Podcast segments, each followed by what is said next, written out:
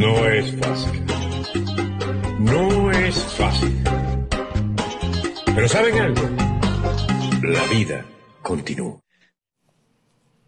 Estos días es cierto que estamos en otro país y que tiene otro ritmo. Pero estos días, para aquellos que venimos de aquel país, del país, de nuestro país, de nuestra casa, recordamos la Semana Mayor. Y la Semana Mayor o Semana Santa va pasando de acuerdo a las diferentes etapas que tú tienes en la vida, como niño, como adolescente, en la época de universitario, los que éramos del interior, bueno, aprovechábamos las clases, llegaban hasta el miércoles, de ahí nos íbamos, regresábamos, en fin. Pero hay,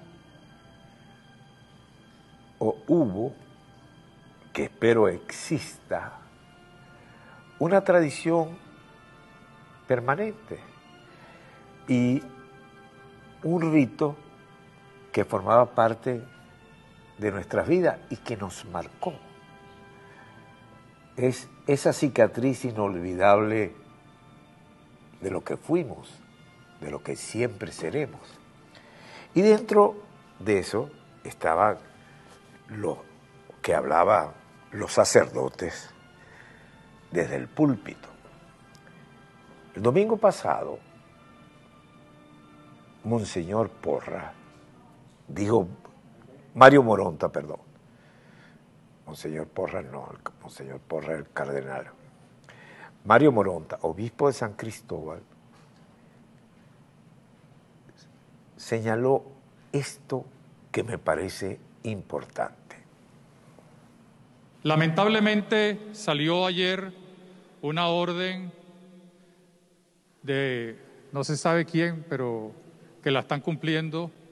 Y en muchas de nuestras iglesias hoy no se ha podido celebrar de manera pública porque hay piquetes de la guardia, de la policía, que impiden la entrada al templo o que han desalojado, como es el caso de al menos de dos o tres parroquias que a primera hora de la mañana la policía entró y sacó a la gente que estaba en el templo. Nosotros estamos cumpliendo con las medidas, ustedes se están dando cuenta aquí, y por eso yo les pido que también nos cuidemos, para que después no digan que somos nosotros los que estamos contagiando del COVID. Incluso en el, en la, en el papel ese que ha circulado dice que hay que cerrar los templos porque son focos donde brota el COVID.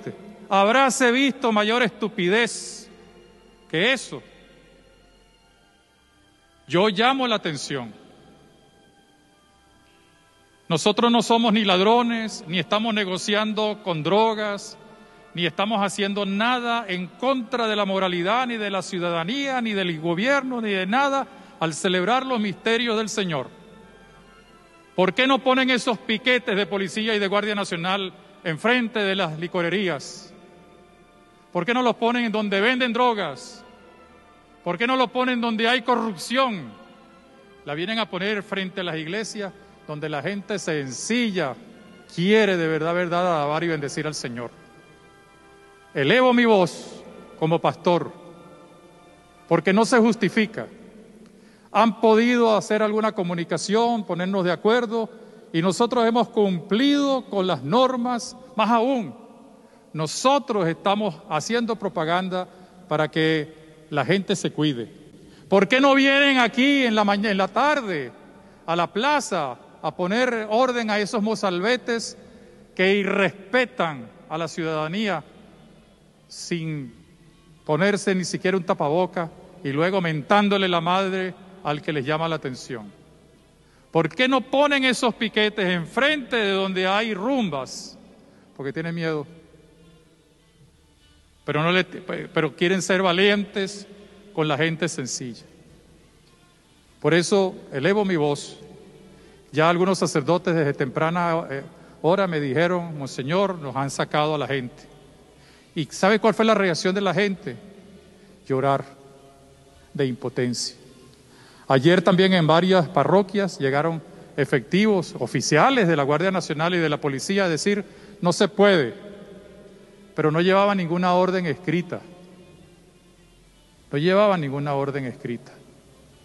¿Por qué no ponen esos piquetes donde tienen que ponerlos, donde verdaderamente sí se contagia la gente con el COVID, en las rumbas, en las licorerías? Ah, pero es que no se puede tocar eso.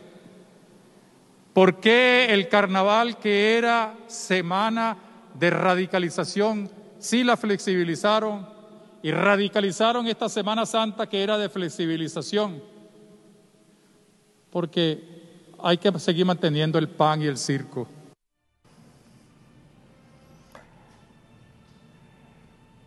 Cuando dijo Monseñor que la gente lloró,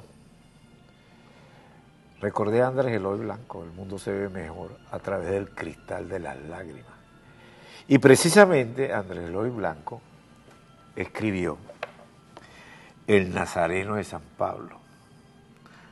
El Nazareno de San Pablo es una tradición que hoy, por cierto, recuerda Radio Caracas Radio desde los Magallanes de Katia.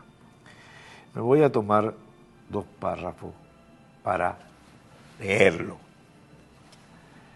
El Nazareno de San Pablo tuvo una casa y la perdió. Y tuvo un patio y una tapia y un limonero y un portón. Malaya el golpe que cortara el limonero del Señor. Malaya el sino de esa mano que desgajó la tradición. Quizás en su tumba un limonero floreció un día de pasión. Y una nueva nevada de azares sobre la cruz desmigajó como lo hiciera aquella tarde sobre la cruz en procesión, en la esquina de Miracielo, el limonero del Señor.